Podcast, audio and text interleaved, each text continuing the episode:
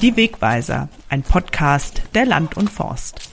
Ob Tipps für Stall, Betrieb oder Acker, Redakteure fragen, Experten antworten.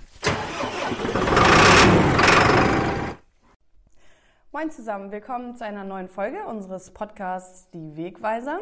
Mein Name ist Imke Harms und ich bin die Crossmedia-Redakteurin im Team der Land und Forst.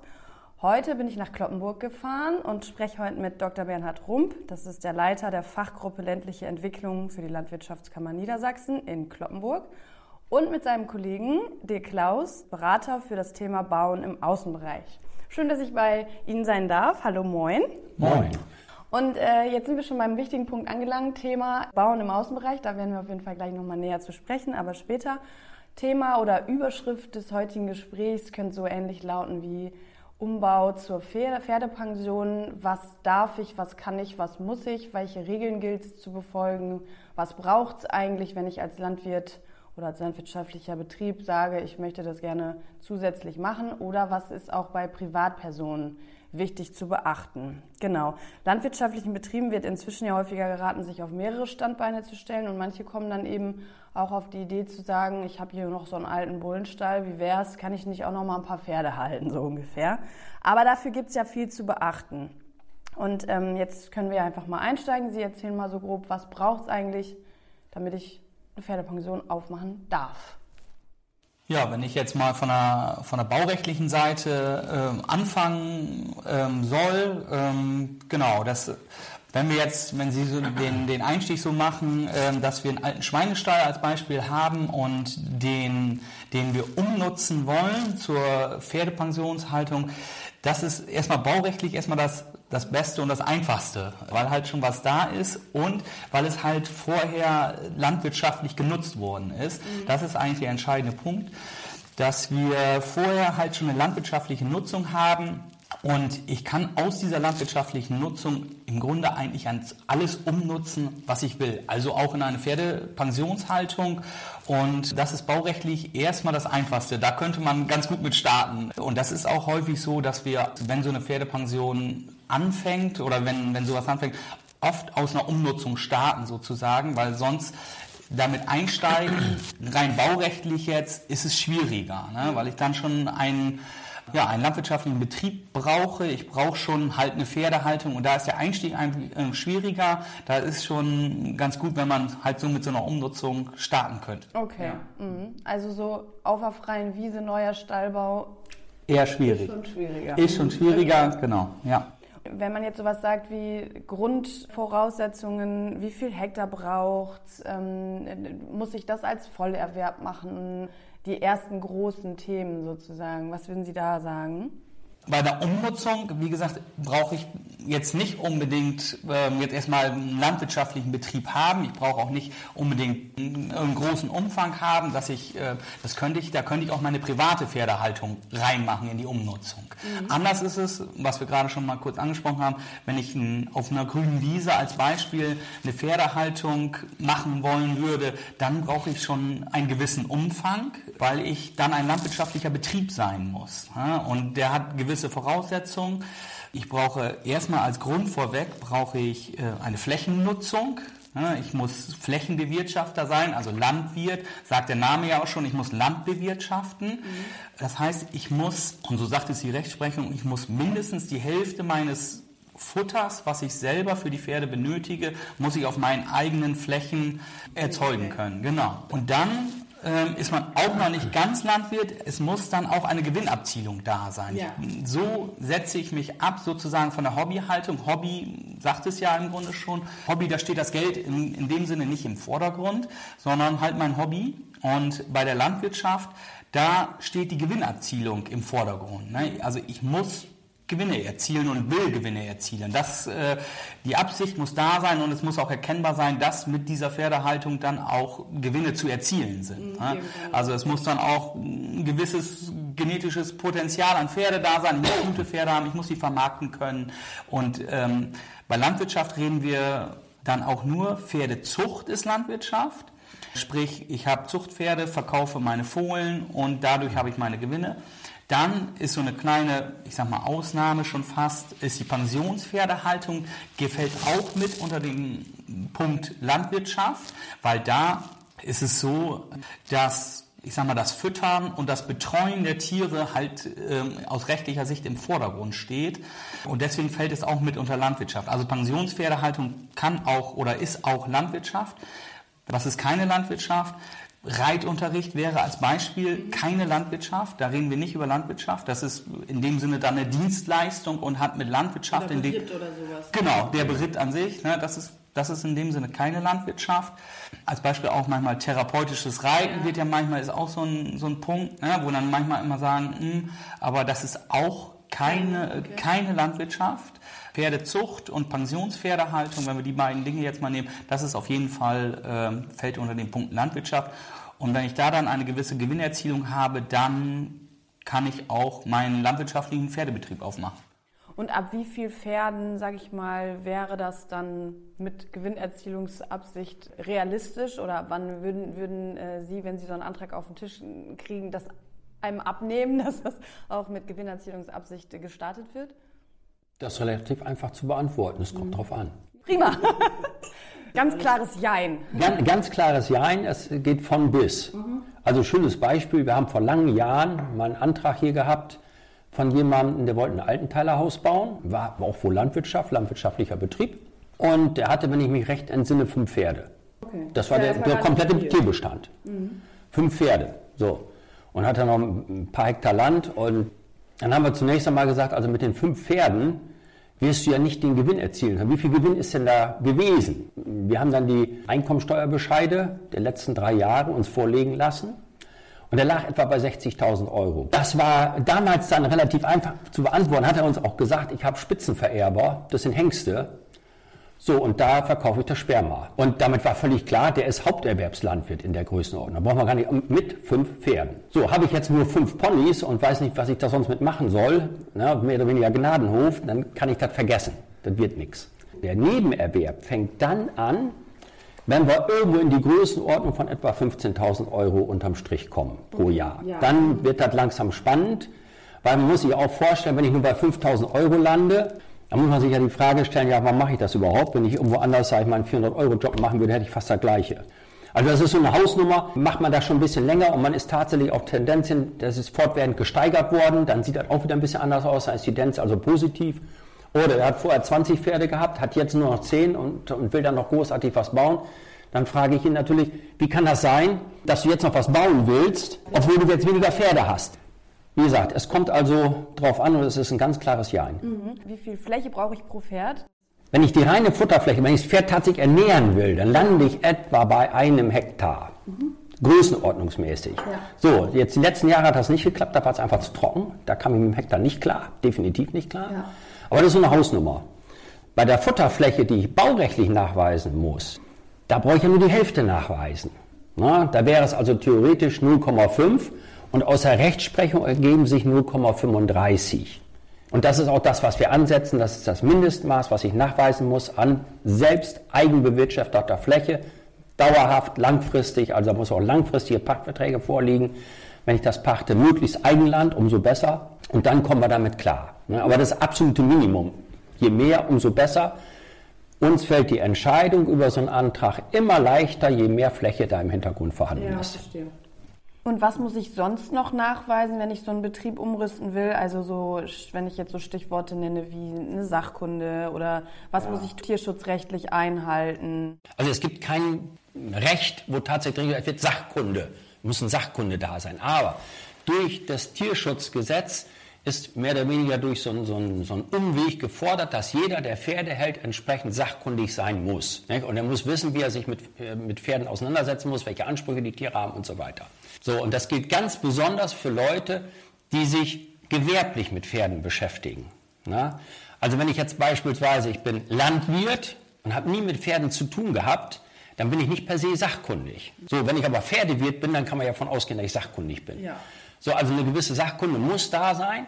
Wenn ich ganz neu damit anfange, muss ich natürlich auch die veterinärrechtlichen Meldungen erfüllen. Ja, dann Berufsgenossenschaft, also alles, was halt so damit zusammenhängt, das muss, muss da sein. Von der Sachkunde her, wie gesagt, gefordert ist es für Gewerbliche, für Private ist es ja, gut, wenn es da wäre. Baurechtlich gesprochen muss ich dann, wenn ich dann einen Einstellbetrieb haben möchte, noch sowas nachweisen wie Parkflächen oder irgendwie so sanitäre Anlagen für meine Einsteller oder was, was ist da sozusagen gefordert? Was da jetzt genau gefordert ist, kann ich gar nicht mal ganz genau beantworten. Was ich aber sagen kann, es ist auf jeden Fall genehmigungspflichtig erstmal, aber auch genehmig, also wenn ich dann den Pensionspferdehof aufgemacht habe oder aufmache und ähm, dann kommen wir nämlich zu dem Punkt der dienenden Funktion. Wenn ich dann jetzt, ich sag mal, ich brauche jetzt für meine Pensionspferdehaltung noch drei Parkplätze, weil die da noch ihren Anhänger unterstellen wollen oder sonst wo so weiter, kann man das genehmigen lassen, weil es halt für diesen landwirtschaftlichen Pferdebetrieb notwendig ja, ist. Okay. Das ist ja, einmal haben wir die Voraussetzung nach wenn ich jetzt mal in Paragraphen dann spreche, Paragraph 201, ich bin Landwirt, das habe ich schon erfüllt durch meine Futtergrundlage und dass ich meine Gewinnabzielung, ich bin äh, ich bin dann halt Landwirt, mache Gewinne und dann komme ich nachher zum Paragraph 35. Diese ganzen Geschichten müssen dann natürlich auch diesem landwirtschaftlichen Betrieb eine dienende Funktion haben.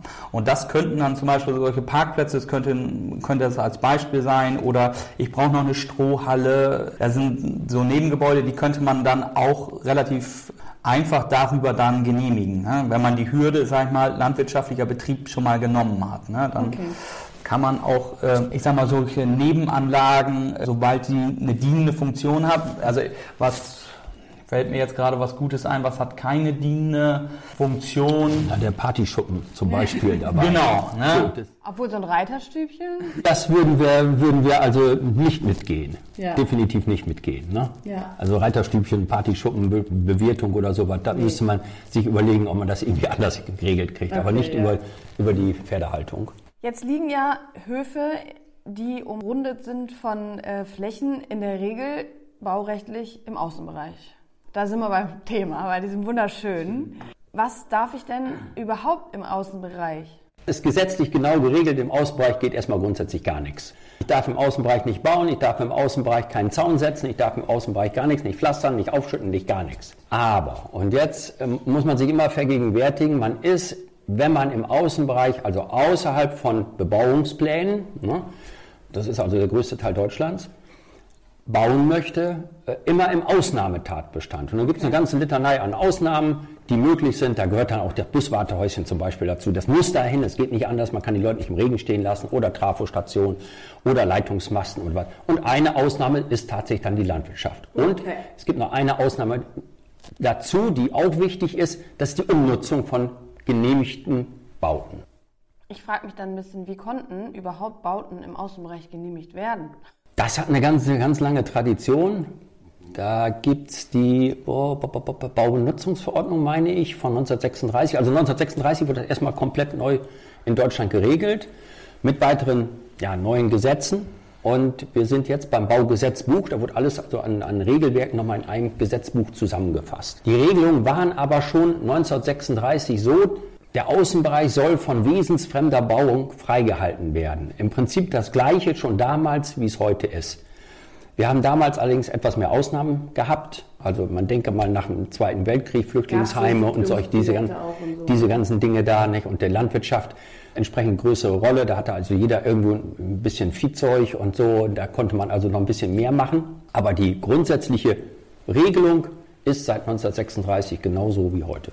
Also eigentlich erstmal nichts. Landwirtschaft ist ein bisschen die Ausnahme. Genau, und ähm, ja, wenn man da mal, wenn wir eben waren wir bei den Hobbyhaltern, äh, sind ja vielleicht auch welche, die, die das dann interessiert, das ist dann oftmals ein wirkliches Problem. Die Umnutzung, wie ich schon an, anfangs sagte, ist dann relativ einfach. Ne? Wir können den alten Pferde, den alten Schweinestall äh, entkernen wir von innen. Wir müssen ja bei der, bei der Umnutzung immer im, im Baukern bleiben, ne? aber das ist oftmals gar nicht mal so das Problem. Da können wir dann die Pferdeboxen reinmachen und so weiter und so weiter können da dann quasi mit unserer Pferdehaltung starten. Aber Probleme tauchen dann auf, wenn dann eine Mistplatte gebaut werden muss. Ne? Also eine neue, neues Bauwerk im Grunde entstehen muss. Und ich bin halt nur Hobbyhalter und kein Landwirt. Dann entstehen wie ich hier Probleme halt auch mit dem Baurecht, weil wir da nicht sagen können, im Grunde, wir können den im Grunde nichts genehmigen, weil er kein Landwirt ist. Er dann halt unter diese Ausnahmen Landwirtschaft nicht fällt und da kriegen wir dann schon, wie ich, Probleme, dass wir da dann überhaupt irgendwas hingehen. Das ist, fängt dann wirklich teilweise dann bei so trivialen Sachen auch an, wie wenn die dann noch einen kleinen Reitplatz wollen, geht nicht. Wenn wir ja, einen Zaun setzen wollen, neuen, neue Weide einzäunen wollen, ne, unter Rechtsprechung geht nicht. Wie gesagt, die Mistplatte Die geht Scheune. nicht. Eine Scheune bauen für Stroh geht nicht. Da muss man sich dann, wenn man dann so ein Objekt anpackt, sich dann schon vorher klar machen, danach kann ich nicht mehr ganz viel. Also umso besser wäre, umso mehr halt schon auf diesem landwirtschaftlichen Betrieb wäre, was ich dann nachher umnutzen kann, wenn dann schon eine Scheune da ist. Ne? Und am besten, wenn da schon eine Weide da ist, ne? das wäre dann schon alles dann schon vorteilhaft, weil Ja. was Neues bauen geht nicht.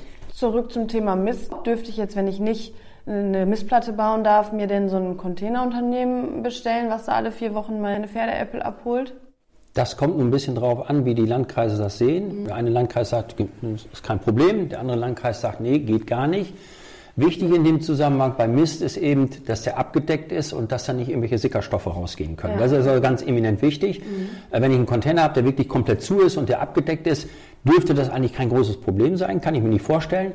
Wenn das aber unten eben in irgendeiner Art und Weise präferiert ist und da Stoffe austreten können, geht das natürlich selbstverständlich Wenn nicht. ich jetzt das Glück habe, ich habe da aber irgendwie so ein altes Schleppdach oder ein Carport, was ich nicht, gar nicht brauche oder so, und ich habe quasi eine überdachte Fläche, dann wäre es wahrscheinlich schon einfacher, ne? das jetzt wieder umzunutzen als Mistplatte oder so. Ne? Was in dem Zusammenhang noch ganz wichtig ist, auf vielen Höfen stehen Gebäude, die eigentlich gar nicht genehmigt sind. Ja. Das gibt es noch sehr häufig. So, und dann schaue ich mir den Hof an und denke, Mensch, das ist alles wunderbar. Ich kaufe den und stelle dann beim Landkreis fest, die Gebäude sind nicht genehmigt. Dann bin ich im Prinzip nicht nur so weit wie vorher, sondern dann müsste der Landkreis im Endeffekt auch noch fordern, diese Gebäude zu entfernen. Oha. Wenn, dann muss man sich wirklich die Genehmigung zeigen lassen. Und äh, ansonsten wird es außerordentlich schwierig, da noch irgendwie was draus zu machen. Dann bleiben wir mal bei diesen Privatpersonen. Wenn die jetzt auf so ein Objekt stoßen, was machen die dann am besten als erstes? Können die das hinbekommen, rauszufinden? Weil ja nicht unbedingt auch die Verkäufer alles ordentlich abgeheftet haben. Also ich würde auf jeden Fall, wenn ich vor dem Kauf vor so einem Objekt stehe, wie Herr Rump auch schon sagte, auf jeden Fall die Genehmigung zeigen lassen. ne? Sind die Gebäude, die ich hier habe, sind die eigentlich auch alle genehmigt? Weil ja, sonst kommen nachher die, die bösen Überraschungen, würden dann quasi bei Bauantragstellung dann kommen und dann, oh, der ist gar nicht genehmigt. Ne? Also das, die Genehmigung müsste man sich äh, zeigen lassen oder halt anfragen, bei den Landkreisen anfragen lassen, was ist hier eigentlich alles genehmigt um, ja, um böse äh, Überraschungen zu, zu vermeiden. Dann kann man halt, ja, wie gesagt, man kann im Grunde einen Bauantrag immer nur zur Umnutzung stellen. Ne? Also dann auch in den Bauantrag immer, dass es nur halt eine Umnutzung ist. Alles, was irgendwie neu errichtet wird, wird schwierig bis geht gar nicht. Ne? Also das muss man schon ganz klar sagen. So, ein, ein Punkt ist in dem Zusammenhang noch wichtig, der sogenannte Bestandsschutz. Es gibt den aktiven Bestandsschutz und den passiven Bestandsschutz. Der passive Bestandsschutz besagt, dass ich das Gebäude genauso nutzen kann, wie es genehmigt worden ist. Und der aktive Bestandsschutz ist, ich darf es umbauen. Im Rahmen dessen, was gesetzlich möglich ist. Das Gebäude muss aber insgesamt noch funktional da sein. Also man darf Mehrfach. mehrfach umnutzen. Es muss irgendwann einmal einen landwirtschaftlichen Betrieb gedient haben. Da braucht es am Ende noch nicht einmal eine Genehmigung. Das ist also ein bisschen weich formuliert. Die Landkreise pochen aber zumindest das, was ich weiß, immer noch auf, die, auf der Genehmigung. Genau, das ist äh, manchmal immer ganz spannend, gerade diese Umnutzung, wo das schon lange her war, dann rauszufinden. Früher war es halt, was Herr Rump auch schon sagte, früher war es halt nur einmal, ging eine Umnutzung. Wenn ich beispielsweise, ich habe schon mal aus meinem Schweinestall eine Lagerhalle gemacht, dann war quasi meine Umnutzung war vorbei. Das ist in der, weil es im Außenbereich war, haben sie dieses erleichtert, dass man auch mehrfach umnutzen kann. Bloß dann muss ich immer noch die Beweisführung hinkriegen, war, war mal Landwirtschaft. Und Genau. das ist dann schon manchmal spannend bis schwierig, dann rauszufinden, war es dann Landwirtschaft. Und ja, das ist dann schon fast so eine, manchmal so eine bisschen detektivische Suche. Dann empfiehlt Archiven der Landkreise. Landkreise, aber manchmal auch Gemeinden. Gemeinden, was auch manchmal ganz gut geht, als schon mal vielleicht als Tipp ist, sind die Brandkassen, die dokumentieren das. Dann hat man auch schon mal ein offizielles Dokument, die dokumentieren auch die, die Nutzung, was da vorher drin war. Und das ist gerade, wenn es dann wirklich schon lange, lange her ist, die haben ein ganz gutes Archiv, da kann man auch immer noch was finden. Ob Das es gilt allerdings Ja. für, den, für das alte Land Oldenburg, weil es gab die Oldenburgische Landesbrandkasse. Da war das so. Im Hannoverschen ist das nicht so sauber dokumentiert. Da muss man gleich dazu sagen. Aber für das Oldenburger Land ist die Oldenburgische Landesbrandkasse da ein super. Ah ja. Ähm, Die kann ganz gut rausfinden. Genau, das sind super Dokumente. Genau. Und die sind dann auch da und das sind Begehungen gewesen. Die Leute waren also vor Ort, haben auch kleine Skizzen gemacht, was wo ist. Und wenn da dran draufsteht, das ist die Skizze, das ist das Schweinestall, dann reicht uns das. Aber äh, zu der Erleichterung, die Sie gerade erwähnt haben, ne, es war mal ein Schweinestall, dann habe ich eine Lagerhalle draus gemacht und jetzt sage ich, ich möchte gerne, dass Oma da einzieht, ich mache da jetzt noch eine Wohnung raus. Wäre jetzt einfacher. Genau, Genau, wäre wär überhaupt möglich. Ne? Sonst war es halt gar nicht möglich Genau. und das ist jetzt möglich und das ist auch der Hintergrund, auch Wohnungsnot, dass man jetzt halt auch solche Gebäude dann trotzdem Mhm. vielleicht auch nochmal zur Wohnbebauung dann auch noch umnutzen kann. Das heißt, so zusammengefasst, für die Leute, die Privatinteresse an sowas haben, ist eigentlich immer am leichtesten. Ich bin mir ziemlich sicher, dass da schon mal eine landwirtschaftliche Nutzung drauf war, habe mir das irgendwie nachweisen lassen durch Genehmigungen und am einfachsten ist, da sind mehrere Nebenanlagen, weil ich dann aus mehreren Gebäuden, was weiß ich, mal ein Carport extra, dass ich das alles irgendwie umnutzen kann. Und schon eine eingezäunte Weide am besten. Genau. Genau. Im, besten Falle wäre das genauso, ja. Wenn ich jetzt äh, eines von diesen Gebäuden abreißen würde, darf ich denn dann da was anderes drauf errichten? Zum Beispiel dann irgendwie einen Weideunterstand draus davon machen? Abreißen ist immer, rate ich erstmal immer von ab. Ja. Das kann man nämlich nur ein einziges Mal. Und was Sie so ansprechen, quasi ein Ersatzbau wäre das ja quasi. Ich sag mal, ich reiße es ab. Die Frage kommt auch häufiger. Ich habe eine alte Scheune, die ist aber relativ abgängig und die passt von den Höhen als Beispiel. Ich komme da mit meinem Lader nicht rein oder äh, solche Dinge. Ich würde die ganz gerne abreißen und auf selber Stelle auch vielleicht neu aufbauen. Da kommt schon wieder, der sagt, neu aufbauen geht nicht. Also ein Ersatzbau für, für eine Halle als Beispiel, auch wenn wenn es danach auch wieder eine Halle entsteht, geht nicht. Ich muss irgendwie ein paar Balken erhalten. Ja, ich muss in der Gebäudehülle bleiben. Das ist schon, äh, schon wie ich. Und die Bausubstanz muss auch tatsächlich noch was her. Also wenn ich jetzt alles neu mache, wird das natürlich auch schwierig. Also die Bausubstanz, die muss erhaltenswert sein. Wenn da nur noch drei Viertel der Dachziegel draufhängen, kannst du das auch in die Ecke schieben. Ja. Dann, das wird man nicht mehr Wenn hinkriegen. da oben die Bäume schon rauswachsen, dann Nein, nein. ist da Feierabend. Und auf dieser ehemals genehmigten Fläche, worauf ja dieser Stall erstanden war, darf ich jetzt aber auch nicht pflastern oder Sand aufschütten oder so. Nee, also erst, man kann da nichts Neues äh, errichten. Wenn nachher nur die Betonplatte, die Sohle bleiben würde, da hätte ich jetzt erstmal, da dann bleibt die da halt. Da wird es, glaube ich, keine Probleme geben. Aber ich, wie gesagt, halt, ich kann, bei Wohnbebauung geht ja ein Ersatzbau. Das ist aber auch wieder eine Ausnahme. Bei Wohnbebauung kann ich ja, wenn ich da zwei Jahre drin gewohnt habe, also ein altes Haus als Beispiel gekauft und habe da zwei Jahre drin gewohnt, dann kann ich ja an ähnlicher Stelle, sagen wir auch, kann ich ja ein neues Haus errichten, das alte abreißen. Das gilt aber nur für Wohnbebauung. Das gilt nicht für meine Halle. Ich reiße die ab und baue die neu. Ne? Das geht halt nur diese Ausnahme für Wohnbebauung, wenn ich zwei Jahre, das ist dann manchmal immer so ein bisschen das Handicap, wenn ich dann zwei Jahre drin gewohnt habe. Wir haben jetzt eben schon ein paar Ämter angesprochen, die beteiligt würden, wenn ich sowas vorhabe. Bauamt auf jeden Fall, Veterinäramt wahrscheinlich auch. Kommt noch wegen Mistabholung die Naturschutzbehörde dazu? Nee, ähm, da wäre dann, wären wir wieder mit im Boot. Eventuell, der muss aber der Landkreis fordern, ein entsprechendes Verwertungskonzept. Wo soll ich mit dem Mist hin? Kann sein, dass das gefordert wird vom Landkreis. In aller Regel ist das auch so. Berufsgenossenschaft möglicherweise, je nachdem, wenn ich in die Landwirtschaft, war die Flächenbewirtschaftung, bin ich ja mit drin. War das Wichtigste eigentlich schon. Ne?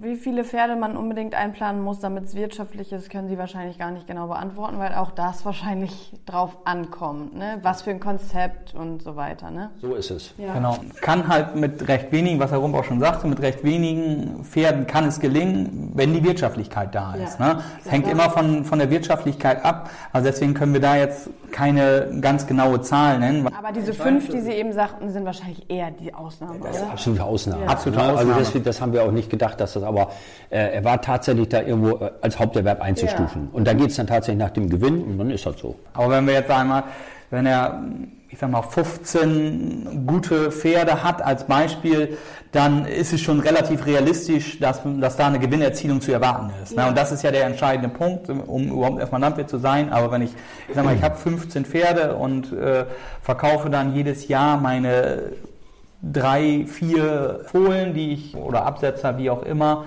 dann ist schon davon auszugehen, dass äh, da auch ein gewisser oder in der Größenordnung dann auch ein Gewinn erzielt werden kann. Wenn ich sowas starten will, wie viel Vorlaufzeit kann ich für sowas ungefähr einplanen?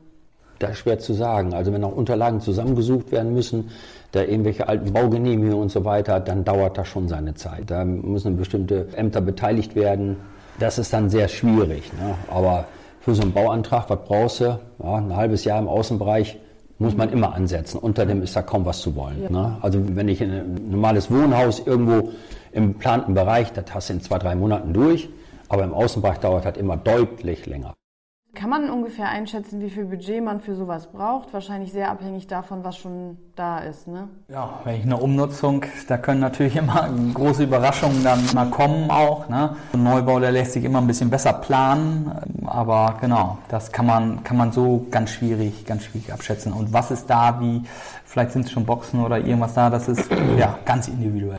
Und ähm, wenn jetzt man jetzt nochmal zurückgeht zur, zum Thema Privatpersonen, manchmal, das lese ich jetzt momentan relativ viel bei Facebook, also ich weiß nicht gerade, ob vielleicht irgendwelche Landkreise jetzt im Moment auch nochmal genauer hingucken, keine Ahnung, aber da versuchen Privatleute, Landwirte dazu zu bringen, Flächen zu pachten, damit sozusagen Landwirt die Flächen hat, um dann da wiederum dann Pferde zu halten. Geht das? Also kann ich sozusagen einen Landwirt beauftragen, irgendwelche Weiden zu pachten und der darf dann da auch Unterstände drauf bauen und ich habe dann da meine Pferde draufstehen oder ist das eigentlich nur so ein Hilfskonzept? Das würde wahrscheinlich anders sein. Also es ist ein Landwirt da, der hat seine Weide.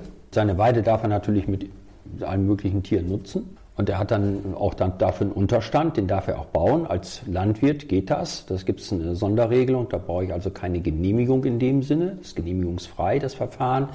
100 Quadratmeter Grundfläche, 5 Meter Firsthöhe. Das ist so eine Größenordnung. Und maximal ja, zwei Seiten.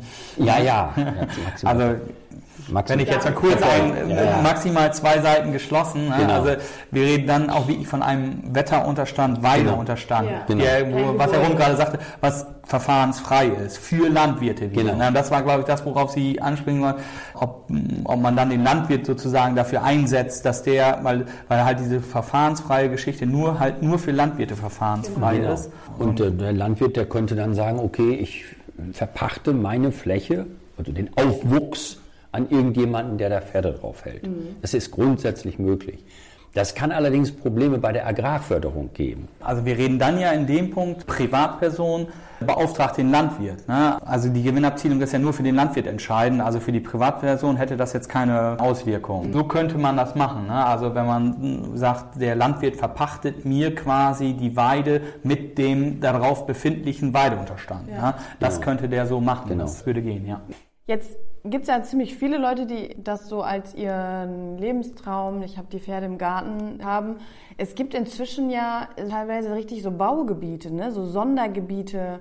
Gibt es die hier im Umkreis irgendwie auch? Horse Village. Das ist im Prinzip ist das extra ein Baugebiet aus dieser Problematik, weil man das ja eigentlich praktisch nichts darf, extra ein Baugebiet entstanden. Das heißt, es können Häuser gebaut werden, Wohnhäuser, und hinten raus hat man dann auch Fläche für einen kleinen Stall, wo man dann auch sein Pferd halten kann. Mhm. Wohnen mit Pferden gibt es irgendwo in, in Essen, gibt es auch Wohnen mit Pferden. Also gibt es aller Orten irgendwo. Die Resonanz ist, wie ich das beobachte, nicht so groß wie ursprünglich erwartet. Nein, weil das so teuer ist oder weil die Leute dann ja, doch feststellen, es ist so auch viel Aufwand? Es kostet wirklich sehr viel Geld. Bei den ersten war wohl nicht die Verpflichtung drin, dass man auch Tiere halten muss. Das heißt, ah. man hat sich also ein großes Grundstück gekauft und kann dort sein Haus errichten und hat halt sehr viel Platz.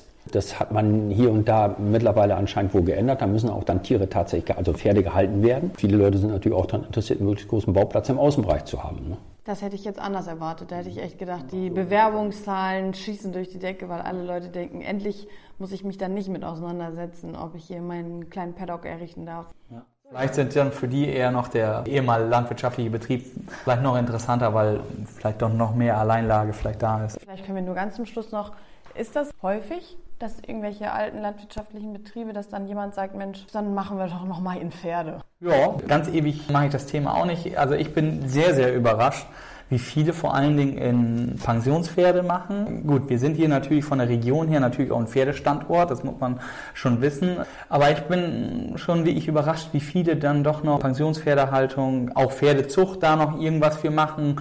Wächter und alles liegt dicht bei. Gerade in, in der jetzigen Zeit, das kann ich sagen, ich habe auf jeden Fall deutlich mehr Bauanträge für irgendwas mit Pferd als irgendwas für Schwein. Das ist äh, definitiv. Ja. Und Sie, dann beurteilen Sie denn auch so diese Machbarkeit oder dieses äh, Thema halt Gewinnerzielung, ist das realistisch und so?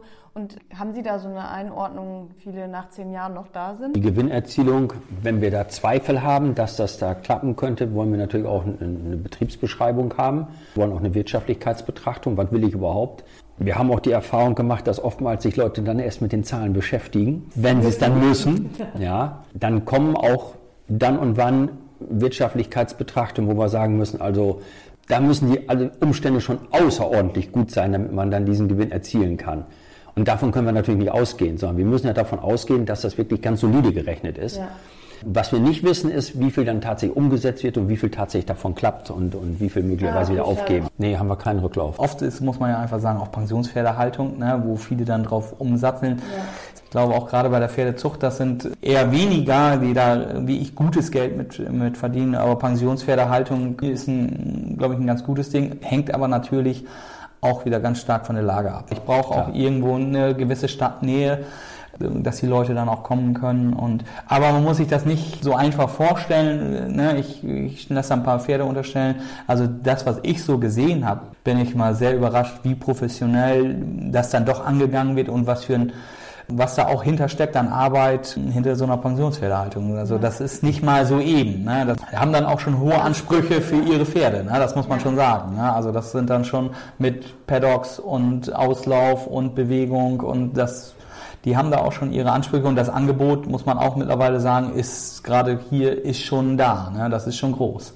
Aber ich hätte jetzt eben gedacht, dass da vielleicht auch nochmal mehr Leute rein investieren wollen, weil die Preise auch echt gestiegen sind, sodass sich vielleicht auch Landwirte denken, oh, da kann ich doch nochmal was mit verdienen. Also wenn man sich momentan, glaube ich, so umguckt, dann wird einem manchmal ganz anders, wenn ich darüber nachdenke, was ich für meine Studentenwohnung damals bezahlt habe und was jetzt ein Pferdestellplatz kostet, dann war aber meine Wohnung günstiger.